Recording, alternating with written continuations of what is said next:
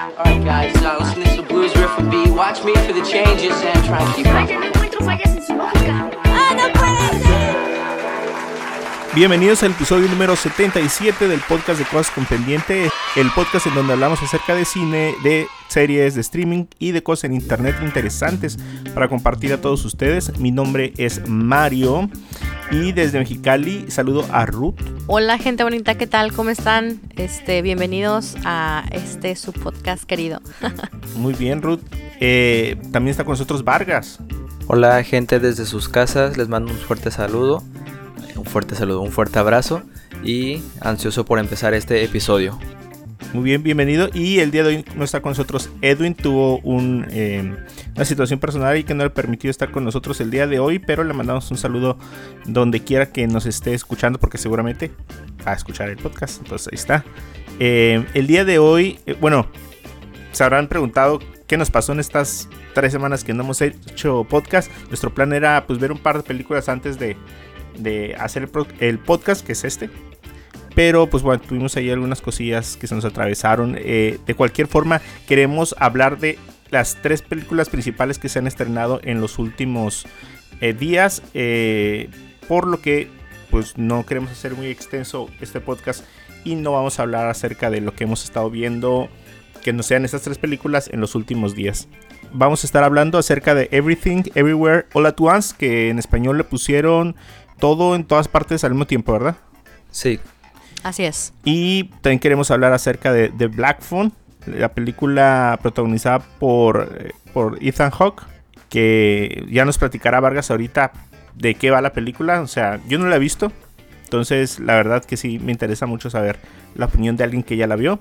Y por último vamos a estar hablando de Thor, Love and Thunder, que se estrenó precisamente hace una semana. para Así el es. tiempo que está saliendo este podcast. Entonces la película más reciente. Todas están de diferentes calificaciones, eh, bueno, o, o diferentes percepciones por parte del público. Entonces, eh, ¿qué te parece, Ruth, si empezamos por todo en todas partes al mismo tiempo? Claro que sí. Bueno, esta película me gustó tanto que la vi dos veces. Ya les había comentado en un podcast anterior por ahí Ajá, que me tocó verla en su estreno en Estados Unidos. sí. Por ahí que fue en mayo, Sí. más o menos, algo así. Qué envidia. Dos meses antes que Así es. Sí, sí, sí, me la aventé y me la volví a aventar otra vez aquí y me la voy a volver a aventar en cuanto tenga otra oportunidad porque la verdad sí me gustó bastante la película. Sí, Bueno, el- como ya dijo Mario, la película Everything, Everywhere, All at Once, que la verdad sí está como bastante trabalenguoso el, el nombre. sí, es un nombre no común, ¿no? Así es. Uno pudiera pensar que no es un nombre comercial para una película. Sí, sí, sí. De hecho, cuando la fui a ver en Estados Unidos, me preguntaron, ¿qué película quieres ver, John? Everything, Everywhere, All at Once. Me, dije- me dijeron, no, pues nomás una película. Y yo, Everything, Everywhere, All at Once. Y se me quedaban viendo. Y yo, es que se llama la película. ¿Qué? Sí, sí, está súper raro. Sí, entonces, bueno, o sea, pensaban que estaba como bromeando, como que, ah, quiero ver todas las películas. O sea, no, o sea, así se llama la película. Entonces, bueno, eso creo que ya, desde ahí ya empezamos con una originalidad de parte de la película, ¿no? Ajá. Bueno, esta película está protagonizada por Michelle Yeoh. Digo, no soy china, no, así que no sabré pronunciar, sino las, el, como los nombres, no tan complicados de repente por los sonidos. Este, también está Ke Hui Kwan, que es- ese es este el, el que habíamos comentado que estuvo en los Goonies, ¿no? Eh, Sí, y era el niño de Indiana Jones, ¿no? Ándale, el niño de Indiana Ajá, el Jones. niño de Indiana Jones. Sí, regresa, que la verdad sí se ve igualito, y no sé cómo le, cómo le hace, pero sí se ve la, o sea, sí lo ves y dices que, o sea, sí se parece a él de chiquito, pues. Ajá. También está Stephanie Su, Jenny Slate, Harris, bueno, Jamie Lee Curtis, que la verdad, Sí. Señorona, papelón que se avienta. Que Hui Kwan es el primer papel que hace desde hace 20 años, o sea, ya Sí, fíjate. pues regresa a las pantallas y la neta tiene como mucho carisma, ¿no? O sea, ojalá realmente sí regrese y tenga más proyectos más adelante. A, a- a mí la verdad sí me sorprendió. El rango de, del papel que hace se me hizo bien interesante. Obviamente te recuerda un chorro a Jackie Chan, ¿no? Sí, así es, sí, sí, definitivamente. Este, la cinta fue dirigida por Daniel Kwan y Daniel Schneider, Schneid, Sch- ah, ¿qué será como alemán? Schneid, Eh, Schneider. Schneider. Schneider. Ajá. Lanzaron su primer película en el año de 2016, que fue la de Swiss Army Man con este mm, Con Daniel. Daniel Radcliffe. Ajá. Ajá. Sí, Y que no la he visto, sé, pero. ¿No la has Ajá. visto? Yo sí la miré, fíjate, No, o sea... está, está muy extraña, ¿no? Eh, que era un. Eh, es un náufrago que queda con un cadáver y que supongo que le habla al cadáver. Sí, como que tiene ya Ah, tiene alucinaciones. interacción, Ajá. Ajá, entonces, pues tiene esta mm, como conversaciones con el, con el cadáver y el cadáver es precisamente Daniel Radcliffe. Ah. Está súper interesante. Pero así no se mueve, o sea, nomás está. eh, es el cuerpo. O si si interactúa con el. Mira, si no mal recuerdo, o sea, tú lo ves y está muerto, pero cuando ya interactúa con el Paul Dano, Ajá. entonces sí ya, si no mal recuerdo, sí ya sé como que se mueve, este, y así. Pero tampoco es como que ah, lo ves como corriendo o, o así. Sí, pues todo está en, la- en el barquillo, ¿no? Supongo. No, porque yo recuerdo haberlos que, que estaban como en una cueva, en una jungla Ah, ok. y así. Sí, porque si no, si no me recuerdo como que naufragan y llegan a la orilla del mar y se refugian. O sea, sí hay, no nada más es el barco, sí hay ma- más interacción. Ajá, eh, Pero esa es la primera película de los Daniels. Así es, del- de, esta, de esa misma película que estábamos hablando de Everything Everywhere All at Once. Y bueno, hablando un poco de la película, la sinopsis es de que Evelyn, que es el personaje principal interpretado por Michelle Yeoh, es la madre de una familia de inmigrantes chinos que trabaja obsesivamente, que creo que es una característica que por, por lo menos la gente de Mexicali estamos Sí. muy familiarizados, ¿no? Porque pues aquí es una comunidad muy grande de, de chinos. Ajá. Entonces nos damos cuenta que de verdad están, son bien mataditos en el trabajo, en la escuela y en todas partes, ¿no? Entonces trabaja obsesivamente para tratar de mantener a la familia a flote. eh, pero mientras resuelve sus problemas financieros, su esposo, el personaje de Ke Huy Kwan, que es un personaje de otro universo, de otra realidad, llega para ayudarla a salvar el mundo, pero no llega de una manera muy convencional, sino que su conciencia es trasladada al esposo en esta dimensión. Al cuerpo del esposo. Ajá. Así es. Y desde ahí ya la, la película se torna bastante interesante. Y lo que tú comentas, Mario, de que el personaje de Ki Hui Kwan tiene esta estos rangos tan, tan drásticos de, de- de cambios de, del personaje. Porque en un segundo es el, el esposo sumiso, Sí, inseguro. Y inmediatamente con un parpadeo ya es el todo- súper Ajá. Sí, que se sabe todas las artes marciales y que es un erudito como en, en los viajes interdimensionales y así. Y, y se la crees, pues, o sea, sí notas la diferencia Sí, sí, ajá. del cambio del personaje. Y creo que es el único personaje que tiene esa como característica tan fuerte. Bueno, también a lo mejor, eh, por otro lado, podría ser la hija. Digo que no revelaremos como el personaje que juega, ¿no? Pero también Ajá. tiene como esta dualidad de, de la del universo y, y el otro papel que hace. Así es, pero igual creo que su dualidad la vemos muy poquito porque el personaje, este, el de el, el universo principal sale realmente muy poco tiempo en comparación al, al- al otro, ¿no? Sí.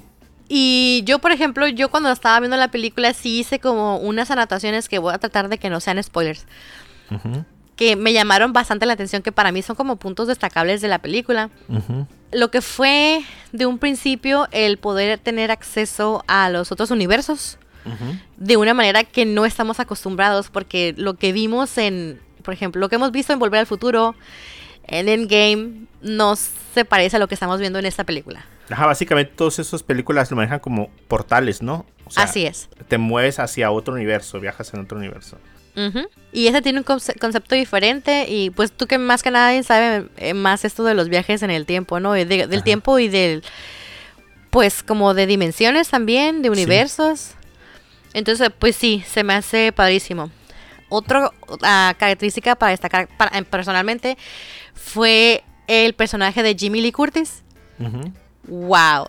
La neta que sí, hay un momento en que te, te genera este como tipo terror Ajá. que como hasta como ansiedad de, de de ver el personaje súper bien, ¿eh? Y sobre Sí. todo, me gustó mucho porque, por ejemplo, ¿cómo se llama la película esa en la que salió con Arnold Schwarzenegger? Eh, la de mentiras verdaderas. Ándale, esa. Ella tiene una escena, este, donde le hace un, un baile sexoso acá al marido. Ajá. Y la señora, un cuerpazo que tenía. Y ella todavía Y- hasta la fecha se, se ha caracterizado como tener un muy buen cuerpo.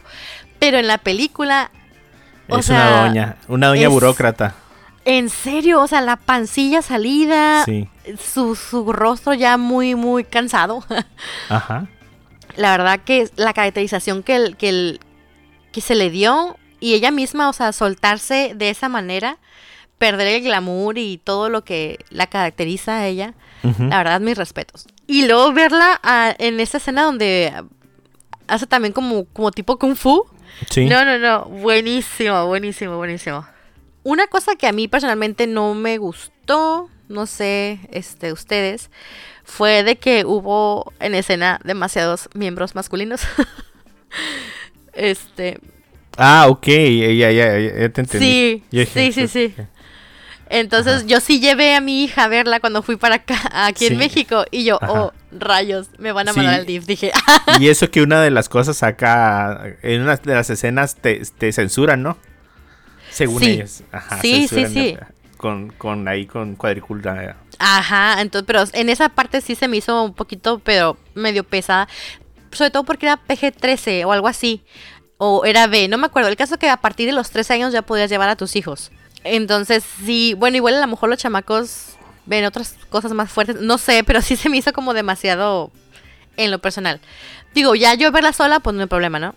Porque había niños más chiquitos viendo la película. Yo me acuerdo que miré que entraban niños como de 8 o 10 Ah, años. el, el- el cine que no. Sí, y yo, eso. ay rayos, dije, bueno, También los papás, para que se hace. O sea, pues si sí, no pero, sabes bien exactamente a qué vas, ¿para qué llevas un Bueno, chamaco? ah, sí, sí, sí, sí. Digo, a lo mejor pensaban como que era como cuestión de violencia, ¿no? Tal vez, o de malas palabras, Eh, eh, quizás. Es como cuando fui a ver la del norteño, digo, la de Norman, Ok, que había niños, o sea, como para qué. ujú, sí, sí, sí. Una cosa que se me hizo muy curiosa, no sé si ustedes am, se percantaron de eso, es como este juego de palabras en inglés. O sea, la película se llama Everything Everywhere All at Once, ¿no? Ajá. Y bueno, espero que esto no sea como tipo spoiler, pero se maneja lo que es eh, la teoría del bagel. Ajá. Ok, entonces hay un sazonador que es para los bagels que se llama Everything Bagel. Entonces se me hizo muy curioso pues de que Que es literal, ajá, de que Everything on a Bagel, pues es que literal hay un sazonador que se le pone a los bagels que preparas como para que le dé más saborcito, ¿no? Entonces eso se me hizo así como eh, muy curioso. Otra parte, y creo que esto se ha visto más o menos como en la pantalla, en trailers así, de la diversidad de personajes que maneja Evelyn o Michelle Yo. Se me hace muy interesante en este recorrido que nos muestran de ella. No vamos a decir todos los personajes que maneja ni nada. Pero como todas las versiones de ella que vemos tienen alguna, inclusive algunos hasta una discapacidad Y que ella hace uso de esa discapacidad para defenderse en el presente o en el momento en el que ella está, eso se me hizo bien fregón, o sea, porque dije, eso es inclusión, o sea, en cierta manera, porque estás diciendo que a pesar de que no te falta, no sé, un miembro o, o alguna alguno de tus sentidos, inclusive eso lo puedes tomar como una ventaja en algún punto, ¿no? Eso se me hizo excelente. Salió un personaje y ya se han visto pósters por ahí, no sé si los hayan visto, de Rakakuni, algo así. Ah, sí, como tipo Sí. ratatouille. Sí, sí, sí, que estuvo divertidísimo eso, pero el personaje que sale como si fuera el, el chef, el chef de que, que lleva al, rat- al ratón, pero que no es ratón, es el ch- muchacho que se llama um, Chad. Ese chico lo hemos visto ah, en Glee, era parte del elenco de Glee. De esos como que no se miraban, pero sí se miraban. No sé si se dieron cuenta también de la referencia, o no sé si es algo como, probablemente sí es muy característico de la cultura china. La referencia como del meñique, el meñique poderoso. Mm, Pues, pues yo la verdad no conozco mucho de eso. Porque lo vimos, lo vimos en la, en una de las películas de Kung Fu Panda. Sí, cuando hace Ishkatush o algo así, este, y que usan como el meñique para derrotar al enemigo. Y vemos también en esa película como que el meñique poderoso también. Se me hizo muy curada también eso. Y pues bueno, todas las dimensiones por las cuales nos pasan, o sea, tampoco se las vamos a mencionar todas, pero hay unas... Pues vimos ya la película de Doctor Strange y cómo van pasando con América Chávez este recorrido por diferentes dimensiones, ¿no? Que la del cómic, que la de... ah, no sé, también. Y aquí nos muestran otra gama de dimensiones muy padres, muy, muy padres. Y la que más se ha hecho famosa hasta ahorita es la de las piedras. Que, Sí. uff, que cuánto meme no hemos visto, ¿no? De que toda la sala llorando por unas piedras, ¿no? O sea, es una escena literal con unas piedras y, y o sea, tienes que verla para entender realmente lo que te puede provocar. Yo sí lloré, otra vez, por segunda vez. Entonces, esos como para mí fueron puntos muy... que me llamaron como mucha atención, pero igual toda la película en sí vale la pena y, y los colores, las, las dimensiones, no, es que sí, está, está padre- muy padre. No sé, ustedes chicos, ¿qué, qué piensan? ¿Qué opinan? A ver, Mario, date. Mira, la, la película, fíjate, eh, para dar un poquito así como de contexto, o sea, Evelyn es una persona que está pasando por una especie como de, mm, de análisis como interno de qué es hasta dónde ha podido llegar. Está en una situación en donde, no es spoiler, yo creo, o sea, tiene problemas con su esposo, tiene problemas con su hija, tiene problemas con el pago de impuestos, que es lo donde los menciona la, la sinopsis. Eh, y se ve de pronto envuelta en un tipo como de batalla entre universos, en donde si bien no vemos que ella pueda viajar a cada uno de los universos, sí puede obtener como conciencia de las habilidades de sus otros yo en otros universos. Y la verdad me dicen es una película que más allá de que sea eh, de efectos especiales o de ciencia ficción o de artes marciales, la verdad el tema principal de la película son las relaciones humanas, principalmente entre padres e hijos y también la realización personal del personaje principal. O sea, el personaje principal siempre está pensando en qué estoy haciendo con mi vida, eh, ya desperdicié mucho tiempo, eh, siempre está metida en el, día a día y nunca está como satisfecha de lo que ha logrado. Eh, no ve en su hija lo que ella esperaba. Es, pero al mismo tiempo trata de cumplir todo lo que el papá le está exigiendo por parte de su cultura. A mí se me hizo bien curada el desarrollo de los dos personajes, que en este caso es ella y su hija, del principio hasta el final. Revelarles cuál es el trama exacto, pues, hijo, la verdad sería un spoiler muy grande. Pero yo había apuntado incluso algunos puntos a favor y en contra de, de- de por qué ver o no ver la película. O bueno, no, no, no ver, sino más bien ¿Qué te podría desanimar a ver la película? No sé, tú Vargas compartas igual, pero la película así es sumamente caótica. Pasan muchas cosas al mismo tiempo. Ahora sí, fíjate que, que como el título, muchas cosas al mismo tiempo. Y yo creo que de ahí viene de que estés preparado para recibir un chorro de información. Estos temas como de los universos y la forma en que se está accediendo a, a- a mucha información puede llegar a, a algunos como a agobiarlos con tanta información. Yo vi algunos opiniones así de gente que a lo mejor, pues, bueno, no a lo mejor, seguramente no, no están preparados. Estaría mal decir preparados para ver este tipo de películas. O sea, ellos esperan como más acción, como que no tenga como un argumento más Pero es que profundo. tiene pues. bastante acción. Sí, pero ellos es- esperan ver como, como pura acción y un trama su- superficial. Y cuando el trama se volvió como muy profundo, ahí, ahí se perdieron. Tienes que estar atento a los diálogos, tienes que estar atento a la acción. La película dura 2 horas 20 minutos. Así es. Entonces, Pero ni se siente. Ah, yo era así. bueno, para la gente que estuvimos metidos desde el primer momento, no se nos hizo pesado. Pero hay gente que pensaba que iba a ver, oye, multiversos y ya piensa en Marvel. Entonces eh, espera ver cosas como de acción, el enemigo, hay que vencerlo, hay que salvar al mundo y ya, sacar la película. Pero la película no se trata de esto aquí. O sea, todo lo demás, todo lo de las artes marciales y la ciencia ficción es solamente el puro pretexto para el verdadero trama de la película. Que es eso, pues la, la, la realización personal de, de Evelyn como el personaje principal. Bueno, también algunas personas a lo mejor los chistes, ciertos chistes, pues no, no van a ser de gustos para todos, ¿no? A lo mejor como en la parte esa que nos comentaste. Ajá, ¿Cómo ves. Vargas?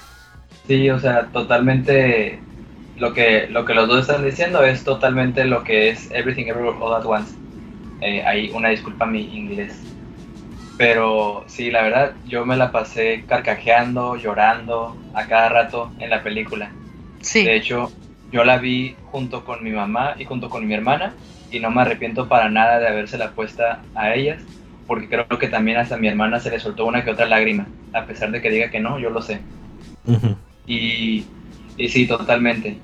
El- la cuestión de los viajes al- a los universos, eh, la cuestión de, de atraer eh, habilidades tuyas, pero de otras dimensiones, tipo The Matrix, o la cuestión pues, de, de viajes multiversales y acción y todo eso, podría decirse que es la forma, pero el fondo, como tú dices, Mario, es más como las relaciones en que uno tiene con propios y extraños, tanto con como Evelyn la tenía con, con la actriz Jamie Lee Sí. Curtis, que no Ajá. sé cómo se llama su personaje, tanto como lo tiene con su hija y su esposo, ¿no? Sí, que, sí la, es. verdad, que la verdad yo me sentí muy identificado y estoy seguro que muchas generaciones, no solo mía, sino de para arriba e incluso para abajo, se pueden sentir identificados porque cuántas veces eh, no hemos sentido pues que, que no somos lo suficientes, ¿no? Como para, para impresionar a nuestros padres o para sobresalir entre nuestros amigos o cuántas veces no hemos eh, recibido comentarios como denigrantes o, o como que nos hagan sentir menos por parte de nuestros padres. Y Ujú. inclusive el tema de, la hija, por, por ejemplo, que es lesbiana, o sea, eso puede ser un punto, ¿no? Pero inclusive el comentario que le dice la mamá a la hija de que está subiendo de peso, come menos. O sea, eso, Sí. eso me, me dio tanta risa, pero a la vez lo sentí en el corazón como que, y chale, que zarra. Ujú. Entonces, sí, toda la película va construyendo eh, pues esa relación o esa relación problemática, podría decirse, que tiene entre la mamá y la hija, entre los mismos esposos y todo eso, que la verdad, la, la parte en la que más lloré y más chillé fue cuando, Por ejemplo, la parte en la que en la que Waymond le da el discurso a, a Evelyn de por qué él es valiente y por qué él toma las cosas con optimismo y todo eso.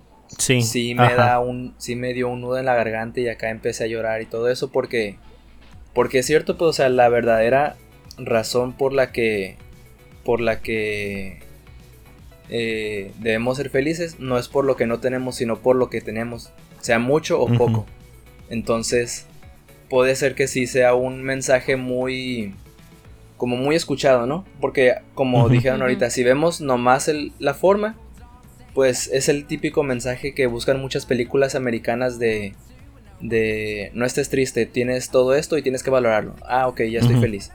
Pero la forma en la que lo cuentan, tanto visual como con los diálogos, creo que es lo que hace que se diferencia se diferencie de ese otro tipo de películas, tanto como las películas que, que usan esa forma de los multiversos. Que Doctor Strange se le queda súper corto a esta película. Porque Oh, sí. Sí. porque se me hace que Doctor Strange utilizó esa misma forma, pero muy levemente. En, en cambio, esta Everything Everywhere la utilizó casi la mitad de la película, pero no fue continuo, sino como que media hora de, de peleas entre multiversos y luego 10 minutos de, de discurso entre familia y luego otra vez eh, peleas entre universos y así. Entonces, sí. el desarrollo de los personajes no fue de cajón, sino que se fue escalonando poco a poco, igual las peleas entre multiversos. Y se me hace que, que eso lo diferenció de Doctor Strange y de otras películas que digo que tienen este mismo mensaje. Y ya para rematar, yo destaco mucho, a mí me dio un chorro de risa el guiño que le hicieron a, a Ratatouille. Y me puse a reflexionar un poquito sobre eso. Y, y el mensaje que la verdad lo voy a decir, o sea, si, si, si es spoiler, pues yo creo que, que con todo lo que estamos diciendo y aparte como ya, ya pasó ya casi tres semanas, un mes de que se, de que se estrenó y aparte hay memes de eso en todos lados, pues me voy a arriesgar. Quien no la haya escuchado, pues ni modo. eh, el mensaje ese de, de nada importa, ¿no? O sea, ese mensaje de nada importa, cuando, cuando yo terminé de ver la película y me puse a analizar lo de Ratatouille, que tiene un mensaje muy similar, que es cualquiera puede cocinar, que se puede Ajá. como abreviar a cualquiera puede. Creo que si sacas de contexto esas dos frases, cualquiera puede y nada importa, el mensaje se puede malinterpretar. Porque cualquiera puede es como que, ah, cualquiera puede eh, lavar un carro, entonces no importa que tú lo hagas. O cualquiera puede reparar una computadora, entonces no importa que tú lo hagas. Y pasa lo mismo con nada importa, ¿no? Ah, nada importa, entonces voy a salir a vandalizar cosas, ¿no? O nada importa, entonces, eh, no sé, voy a eh, eh, matar a alguien. No sé, pues, o sea, se puede malinterpretar de la mala forma. Pero creo que las dos películas dan un mensaje, tanto Ratatouille como esta de Everything Everywhere, que, que nada importa en el sentido de que no tienes que impresionar a nadie, sino solo a ti mismo, ¿no?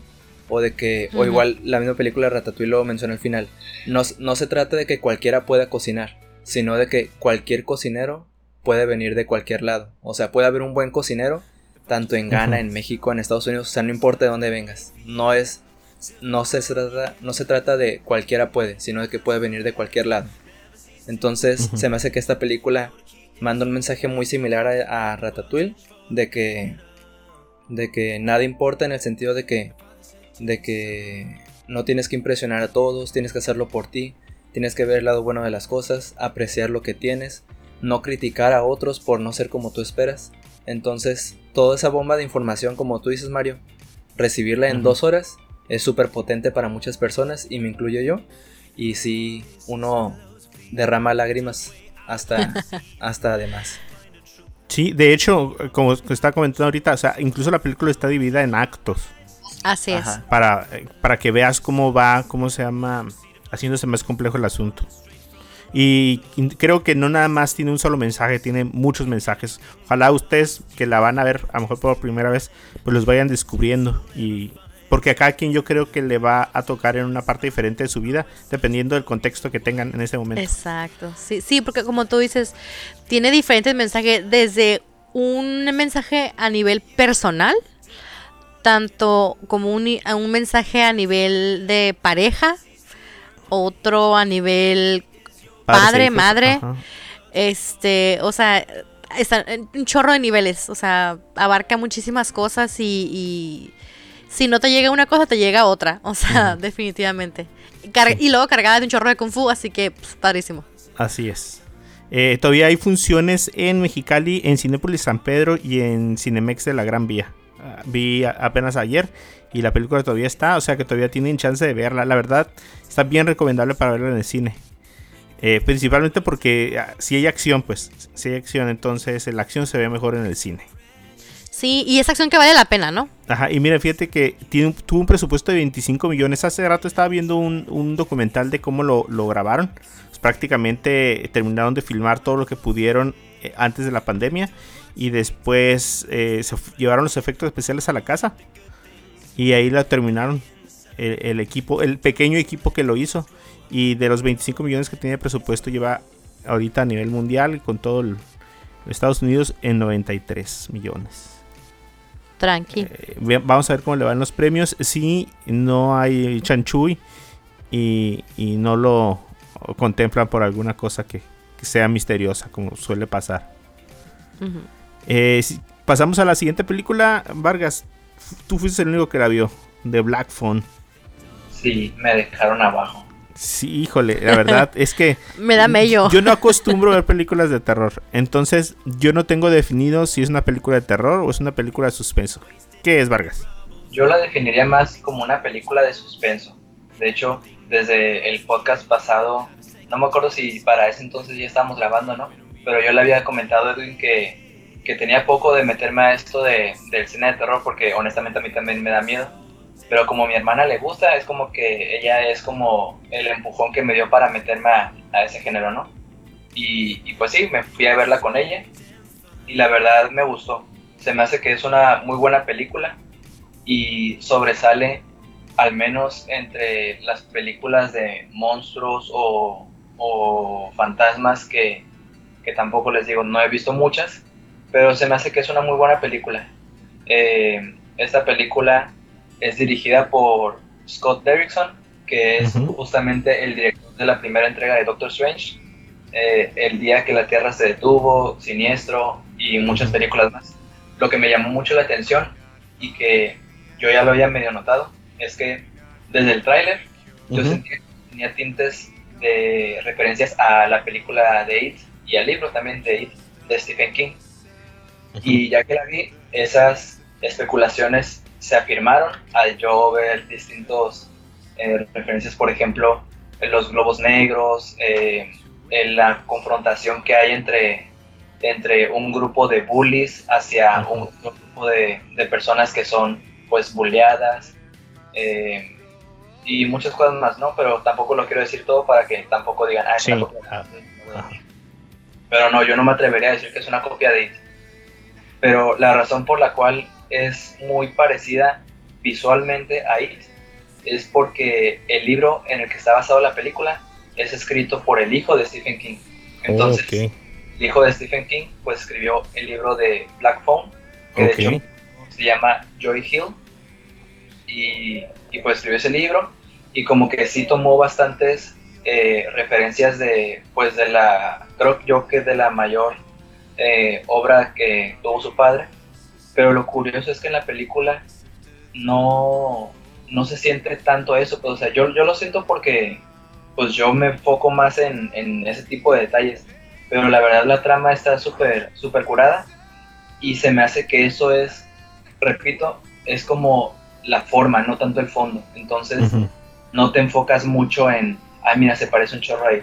Entonces, pero no, no es así. Entonces, eh, pues la sinopsis se trata de, de Finney, un niño, no me acuerdo muy bien qué edad tenía, pero diría que estaba como en la secundaria más o menos. Ujú. Finney, un niño eh, pues que va a la secundaria y que es bulleado por, por un grupo de personas y su hermana que ahorita la verdad no recuerdo cómo se llamaba y trata de la relación entre ellos dos, de Finney y su hermana. La hermana tiene poderes, podría decirse entre comillas, de ver sucesos que pasaron días antes y esos sucesos son em, pues específicamente los asesinatos y secuestros que ha cometido eh, este el personaje de, de Ethan Hawke. Ajá. Entonces, la hermana tiene este tipo de visiones y todos en su familia creen que, que son especulaciones, pues, como que no debería tomarles importancia, ¿no? Sin embargo, estas, estos sueños que ella tiene pronto van como agarrando como fortaleza al dar detalles que ni siquiera la policía había, había sacado a la luz, como de que mataron a tal niño en tal lugar y ella lo sabe, a pesar de que la policía no lo haya dicho. Pero como lo sueña o cómo? Ajá, lo sueña. Eh, ella sueña, por ejemplo, eh, hay una escena en donde se menciona nada más que eh, hay un niño extraviado que, que vendía periódicos. Entonces todos hay un chorro de carteles porque la película se desarrolla en los 70s. Entonces hay un chorro de carteles por toda la calle de que eh, niño desaparecido, llama, no sé qué. Y ella sueña con el día en el que el niño fue raptado y se muestra al niño en su bicicleta, acompañado con su perro, aventando periódicos a las casas. Y en eso se aparece el Ethan Hawke, eh, lo agarra y se lo lleva, ¿no? Y lo Entonces- atado la niña. Entonces, y ella despierta y ya tiene como que ese, ese, pues esa evidencia, pues. Ok.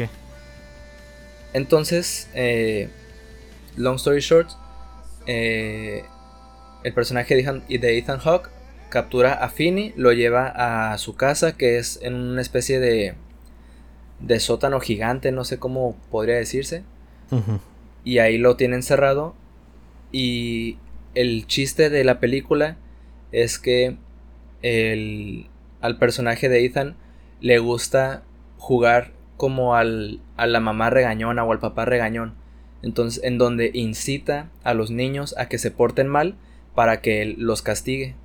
Entonces, por ejemplo, baja y les deja desayuno y deja la puerta abierta para que el niño suba y se escape. Pero cuando sube, pues ahí lo está esperando el, el, el grabber, que es así como le dicen el- el- en inglés, para, para castigarlo, ¿no?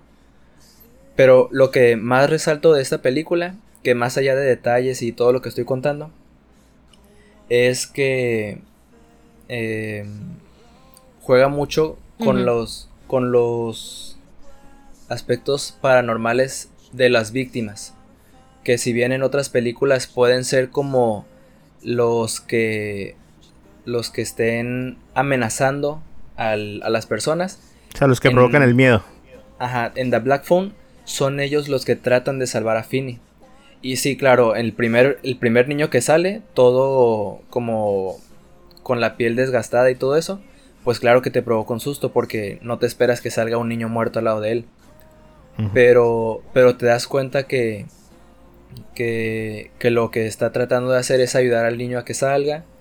Y, y al día siguiente, en ese, eh, a través del teléfono negro, le llama a otra persona que también fue víctima. Y poco a poco les van dando como pistas acerca de cómo puede salir. Les dan... eh, les dicen que, que abra un candado, que O puede... sea, básicamente lo que hemos visto en el tráiler, ¿no?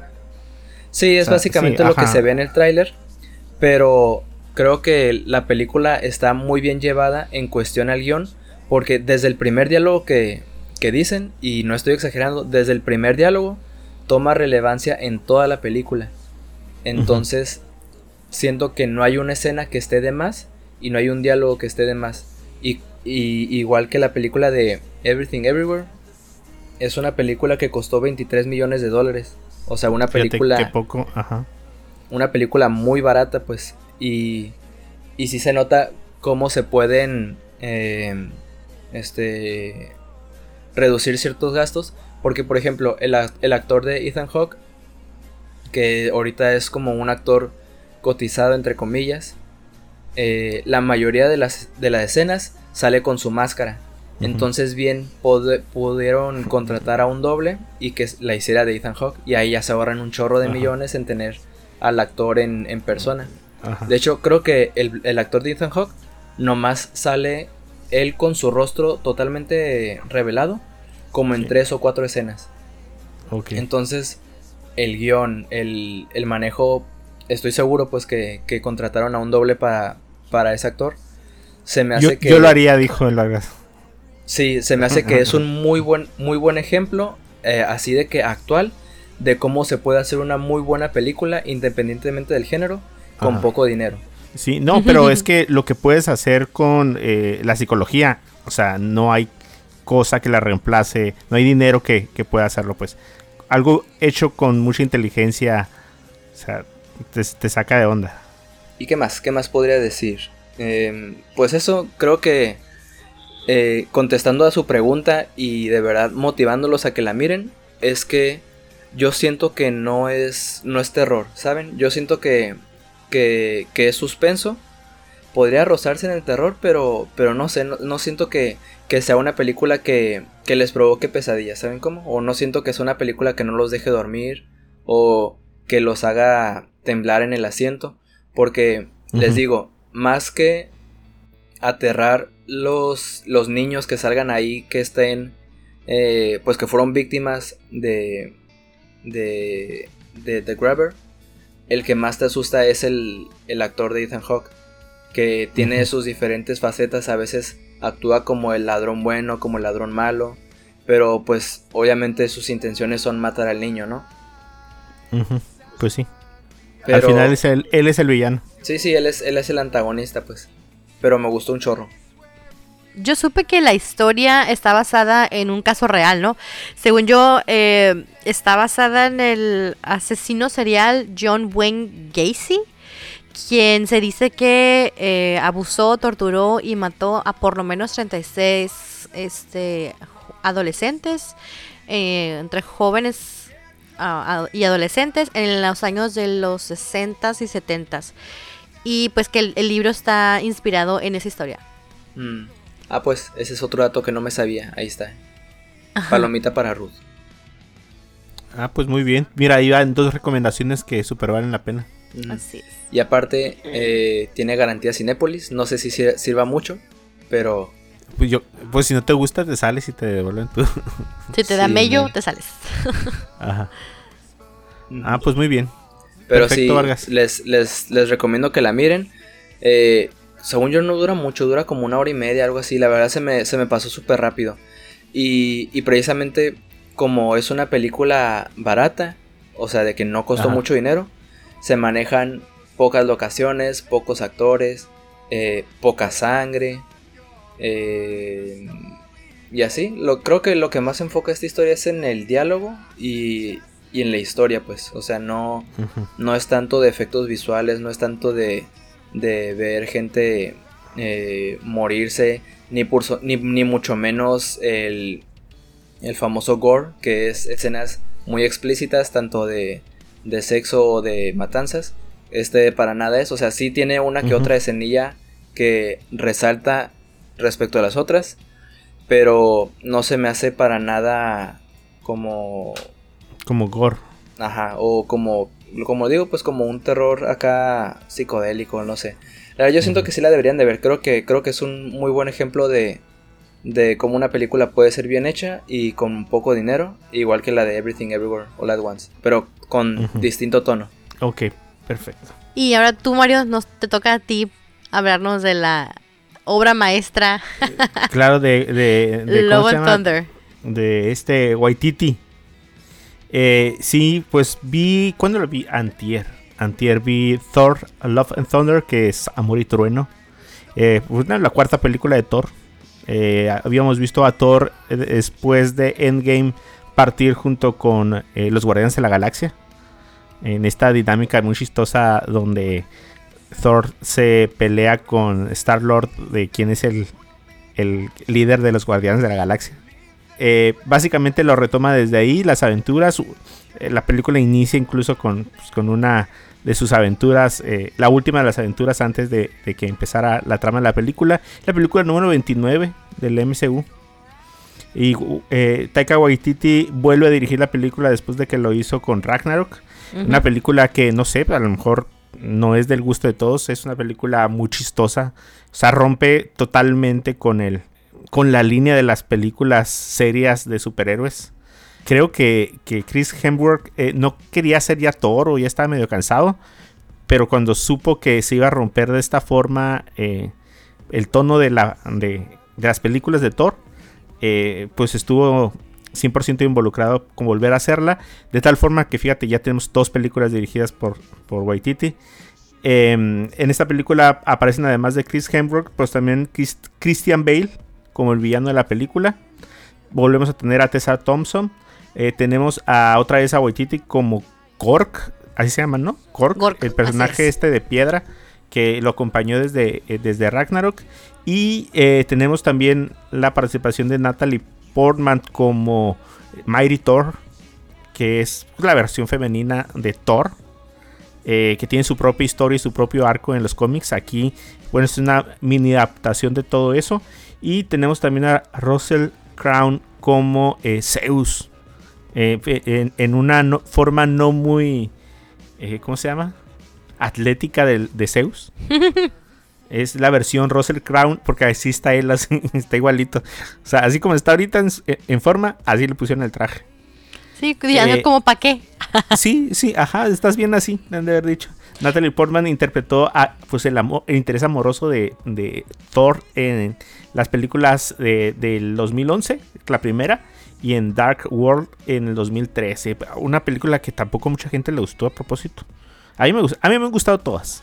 Sí están diferentes, pero no, creo que sea algo que debería de traer como división, pero pues ahí están los puristas, ¿no? Esta trama se había presentado como una alternativa a uno de los episodios de What If, pero eh, fue desechado para eh, usarlo en la película. La película está ambientada como unos que con unos cuatro años después del blip, más o menos, entre Más o 3 y menos. 4 años. Ajá, la película está irreverente. Irreverente me refiero a te- hay, hay temas irreverentes, eh, incluso sexosos. Sí. Eh, eh, ya han de haber visto la escena donde le quitan la ropa totalmente a Thor. Em, Sí, no está Lo- es- censurada. Ajá, está irreverente para los temas de Marvel. O sea, pudiera llegar a estar tan payasa que, que pudiera ser como un insulto para la gente que le gusta mucho el universo del MCU. Pero, pero está chistosa. La película funciona. O sea, si vas con la mentalidad de que vas a ver la segunda parte de Ragnarok, está chistosa. O sea, no hay forma de que, no sé, yo creo, yo creo que seas como super fan y que estés enojado a la película porque la película está chistosa. O sea, te vas a reír, te vas a terminar riendo. Eh, ese es, yo creo que es uno de los puntos que tiene a favor la película. Ah, Otro punto súper que me gustó fue Natalie Portman como, como Thor. Sí, oye. Así que como el meme de Bob Esponja, es Bob Esponja de que qué maciza se miraba. Sí, ajá, ya habíamos visto a Natalie, o sea, haciendo pesas y ejercicio físico muy, eh, muy intenso para, para estar en forma, estar musculosa eh, y se nota, sí se Sí. nota. Y, y digo, supongo que ha de requerir mucho esfuerzo hacer un papel como ese. O sea, el hacer los stones que te tocan y todo eso, pues se tiene que mantener en forma. Ahí está Brie Larson que ya está bien calilla. Sí, sí, sí. Y eso que, que está haciendo, que no estaba haciendo todavía a, a la Capitana Marvel después. Eh, pero eh, se me hizo súper bien. eh, ya todos deben de saber por ahí que, que Jane Foster, ah, que me gustan las bromas que hacen con el nombre de ella, eh, Ah, sí. enferma de cáncer. Y el, el- el martillo, el... ¿Cómo se llama? Mjolnir. Molnir. Mjolnir. Mjolnir. Eh, bueno, es la que básicamente la mantiene viva. Eso es el trama del, del cómic. Y, y lo es. trajeron igualito a la, a la pantalla. Em, otra cosa que me gustó también es que la película no es una película aislada. O sea, hay muchas referencias al MCU, a lo que pasó, a otros personajes. Eh, a veces siento que películas como, por ejemplo, bueno, a lo mejor lo, enti- lo entiendo porque esos personajes se están introduciendo por primera vez, pero como Chan-Chi, por ejemplo, que no hay como mucha referencia a, a- que al Capitán América, que a, a Thanos, y, y esta película está súper sumergida en lo que pasó. E incluso una de las cosas chistosas de la película es que en ciertas ocasiones Cork hace eh, como narraciones de lo que ha pasado. Y, y recuerdan, de hecho está el spoiler, no sé spoiler, pero el gag ese de la película anterior en donde hacen como una representación teatral de las cosas que han pasado, está otra vez en la película, igual Sí. con entonces ese tipo de cosas está curada. Eh, Christian Bale como el villano está, o sea, pensé que, fíjate, dije, a lo mejor habrá sido un capricho de Christian Bale no salir como como con mucho CGI. Porque realmente, si ustedes lo han visto en los póster, pues es la versión esquelética de Christian Bale. eh, a, a- a tipo, no sé, como. ¿qué ¿Será? No se ve tan esquelética. Se ve delgado, no, pero no. Se ve delgado, pero lo, estamos impuestos a verlo como Batman. O sea, claro que se ve bien macizo también. Ajá, ajá. Pero no, es un villano que sí es malo. Digo, tiene sus, sus El por qué. tintes ahí, ajá. O sea, no es malo nomás por ser malo. O sea, es, es un, como un malo vengativo. Es un malo de que, ah, bueno, como me hicieron esto, ahora yo voy a hacer que todos paguen. Claro. Ese es el, es ese tipo de malo, pero es un malo poderoso. O sea, este malo usa las sombras como forma de ataque y está realmente como muy bien implementado. El final me gustó, a mí me gustó el final. Una de las cosas curiosas de la película también es que involucraron mucho a los niños de todos los actores. Sale Ah, ese estuvo genial. el, el hijo de Thor, que ya lo habíamos visto en el tráiler, sale Así Thor es. corriendo en sus etapas niño, joven y adulto. Y el primero es el, el hijo de, de Chris Hemsworth. Eh, sale su hija también, no voy a decir en qué papel. Y salen hijos de varios, de varios, creo que de Christian Bale también.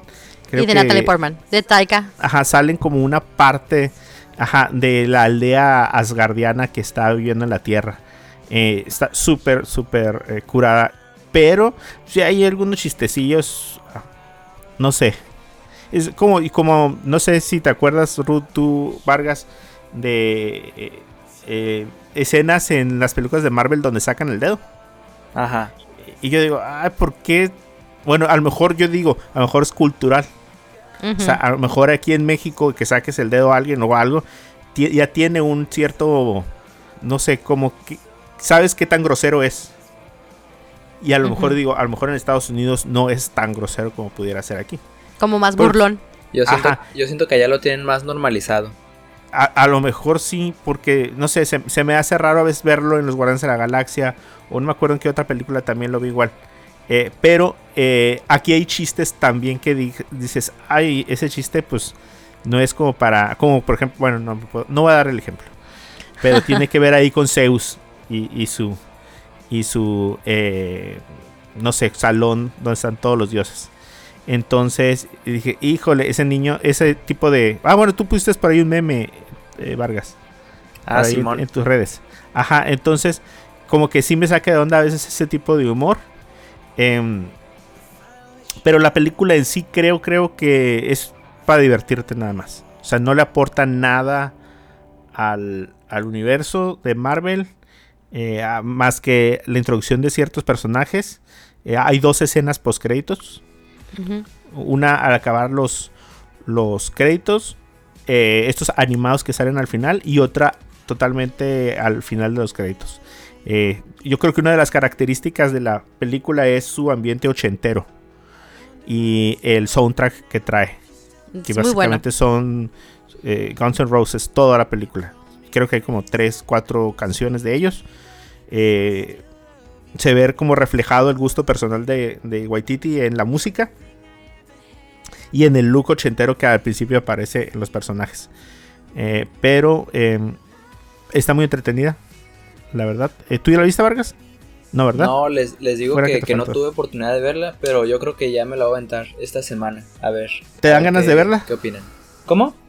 ¿Te, te dan ganas de verla por, eh, por lo que has oído o lo vas a ver nada más para que sea el trámite de la siguiente película de Marvel? Pues lo voy a ver para. Porque, pues no tanto como trámite. O sea, yo sí me considero fan de Marvel y, y pues la voy a ver por eso. Pero si les soy, si les soy sincero, creo que las. La saga de Thor, porque ya no son tres, ya, no puedo, ya no puedo decir trilogía. Ya, Pero- tetralogía. Ajá, ya, ya toda la saga de Thor, yo siento que es de las peores de Marvel. No, la verdad, no hay una sola película de Thor que, que me haya llenado el ojo. Ni la primera, A mí la primera. ni mucho la menos la, nomás. segunda. La tercera, la verdad, no me, no me convenció. Y si ahorita andas diciendo que, que esta cuarta no aporta mucho en el, MC, en el MCU, Sí.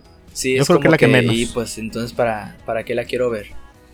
Mira, es que mira, la primera te aporta la introducción al personaje. La segunda te aporta eh, la, la gema del infinito. La tercera, pues medio te dice qué pasó con, con Hulk, ¿no? Sí, pues, y, y en sí explica el Ragnarok, pues, ¿no? Que, que según la mit- mitología, o sea, el Ragnarok es algo súper como... Sí, como el apocalipsis de los vikingos. Ajá. Pero como lo, como lo llevan a cabo en, en la película es lo que no me gustó. O sea, Ajá, como, sí, que, sí. como que algo tan, tan macro lo hicieron algo como una nada, pues como ten 10 minutos y ya. 10 minutos de eso le bastaron para ponerle el título a la película. Ajá, y esta película toma también algunos aspectos que, que amplían como el universo. Por ejemplo, todo lo de las mitologías. Meten las mitologías. Porque siempre sabi- hemos sabido que Thor es parte de la mitología nórdica. Pero ya vimos de dónde venía, ¿no? Que venía de Asgard y todos los, los dioses que tenían. Y pero de este lado ya te aporta a de dónde vienen. Por ejemplo, a- hace mención a la mitología eh, azteca. A la mitología Sí. griega. Que ya da, Eh. que eso también te abre un poquito la puerta, un guiño ahí asomándote a lo que viene ahora con amor, ¿no? Ajá, es que vimos a Moon Knight que te metía a la, a la mitología eh, egipcia. Así es. Y ahí como que ves todo que conviven, pero al mismo tiempo no, no entiendes por qué todos conviven. Ah, no sé, trae algunas confusiones también ahí a cómo funciona todo esto. Eh, y por qué Zeus es el, ¿cómo se llama? El mayor de todos cuando, cuando todos están ahí. Son lo mismo, ¿no? Entonces, no, ya no quisiera dar más detalles, pero, pero está, está curada. Eh, eh, la acaban de poner hace una semana. Casualmente, o no sé, creo que así está pactado. 45 días después llega el streaming. Entonces, cuenten eh, unas semanas más a partir de. Esta es la primera semana. Unas que seis semanas más y van a tenerla ahí, ahí en Disney Plus. Pero vayan a ver el cine. eh, la música hace hace que valga un poquito como la pena verla ya también en el cine. O sea, se, se escucha padre las peleas junto con la música. Entonces, pues esa es la recomendación. Tienen Oye, tres Mario. películas para ver, Manuel. Pero dos datos curio- curiosos que les quiero comentar. No sé si ustedes ya lo sepan, igual y sí. Dentro de los cameos que hubo, ya ves que comentaste, estaban todos los hijos de todos, ¿no? Ahí. Sí. Y que salen los dos hijos de Chris Hemsworth. Ajá. Pero el actor que hace como el personaje en la obra de teatro a Thor Ajá. es Luke Hemsworth Sí, el es su hermano, de. sí. Ajá. Y en la escena que vemos donde está Thor con un lobo, una mujer lobo, algo así, es el Zapataki y su esposa. Ah, ok. Eh, ¿Cómo Sí. se llama el, el- el que hace a, a Loki? Sí, es este. Es Matt Damon, ¿no? Matt Damon. Es el- son los. Sí, Matt Damon y, y- y el hermano eran los mismos que hicieron los personajes Así de es. ellos en la otra película. Ajá, sí, pero este curada. Chris Hemsworth se trae a toda la familia, nada más le falta la- el otro hermano. Y incluso también el que hace a- a- al papá. Ay, no Ah, ah, sí, es el actor este de Jurassic Park. No me acuerdo cómo se llama. Ajá. Sí, Él es, entonces, ajá. sí, entonces está, pues está curada, está chistoso. Sí, Está y el otro dato curioso es, eh, hay una, bueno, no sé si es- cuente como, como spoiler, espero que no, pero hay una, una, algo muy simpático durante toda la película que a mí no me molestó, me dio un chorro de risa, que eran las, las, las cabras. Las cabras. Ajá. Las cabras, este, que en una entrevista a Taika Waiti- Waititi al principio le preguntaban que si, pues, de dónde se le ocurrió ese sonido de las cabras. Ajá. Y él dijo, pues, que es que de una canción, dice, pero no se recordaba de cuál. Hace poco, en otra entrevista, le volvieron, le, le preguntaron, oye, ¿el sonido de las cabras está inspirado en las cabras del meme de la canción de Taylor Swift? Déjate lo pongo. Se la pusieron y él, sí, sí, sí, sí, sí, esas son las cabras que habíamos escuchado, que dijimos Sí. que quedaban perfecto. Entonces, pues ent- las cabras que escuchan en- durante toda la película están inspiradas en Taylor Swift. De, de hecho, de hecho, eh, bueno, todos habrán visto las cabras. Las cabras tienen su propio póster. Claro. Eh, pero salen dos cabras en la película. Esas dos cabras no son inventadas por Waititi. Esas dos cabras son, Son parte de la, mitología, ¿no? Ajá, son parte de los cómics de, de Thor. es- arrastran su. Así tipo como si fueran este. eh, los griegos o los romanos. Y pues son cabras mágicas que, que vuelan. Bueno, pues aquí salen, los, los introducen ya. Eh, yo primero pensé, oye, qué payasos meter ya a la cabra, ya están. Pero cuando dije, bueno, cuando ya me enteré que eran parte de realmente de los cómics, bueno, pues ah, existen, pues no están sacadas de la manga. Además, no se me hicieron tan enfadosas. Pensé que iban a estar, iban a ser un chiste recurrente en la película, de, de modo que me iban a enfadar que estuviera tanto tiempo siendo mencionadas o protagonizadas. No, no, salen en su pedacito y de vez en cuando salen en medio de la película haciendo su berrido, que no es como berrido, es como un como Grito. un grito. Ajá. Sí, para grito, romper pero- el- la tensión. Sí, pero se ve súper chistoso cuando vienen Sí. gritando. Sí, Ajá, sí, sí, sí. Entonces, pues sí. Ya, ya no, ya no, no más spoilers. Pero sí, eh, ya tienen pues, tres recomendaciones. eh, todas están en el cine. Aprovechen, aprovechen. Eh, ahorita que ya los chamacos también ya salieron de vacaciones. Eh, también ya todo está como. No siento como que está un poquito como ya más accesible el cine. Eh, a lo mejor porque los niños los pueden llevar más temprano y cosas así. Eh, Minions trajo mucha gente al cine. Entonces, ahorita que ya toda la gente lo vio, pero como Estuvo que esas dos cosas se atravesaron. Ajá, se atravesaron estas dos cosas y ya, ya se desahogó el cine de, de Minions. Así que ya tienen oportunidad de ver estas tres películas en Mexicali. La de Everything Everywhere eh, All at Once está nada más en, en la Gran Vía, en, en Cinemex y en San Pedro, nada más. Y todas las demás películas pues ya estarán eh, en los demás cines. eh, algunos cines están en español nada más. Sobre todo Thor. Tiene muchas salas en español. Pero pues ustedes ya elegirán el cine de su conveniencia. No sé si tengan algo más que agregar. Eh, no. Minions sí es cine. ¿Eh? Minions es cine y ya.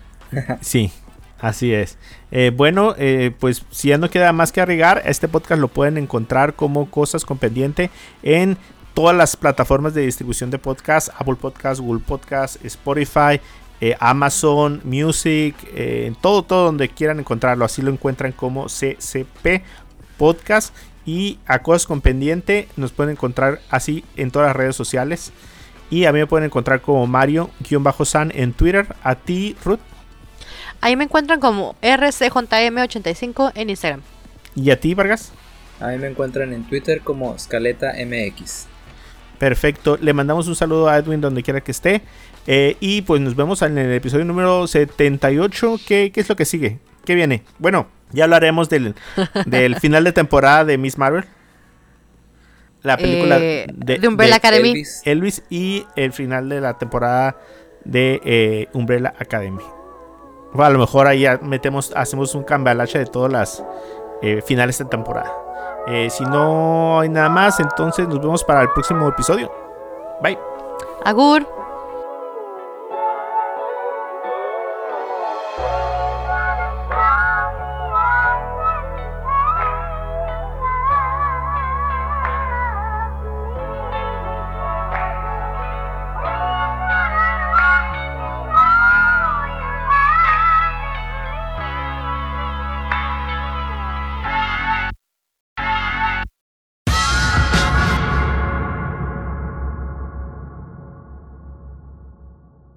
Literal, no sé por qué, cada cinco minutos se traba. Entonces, obviamente no te voy a mandar en los que no está hablando para que no, Ajá.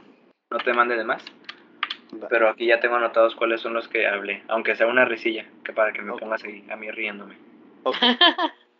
Eh, una, una vez, eh, ¿qué hice? Se me echó a perder una intro. Ajá.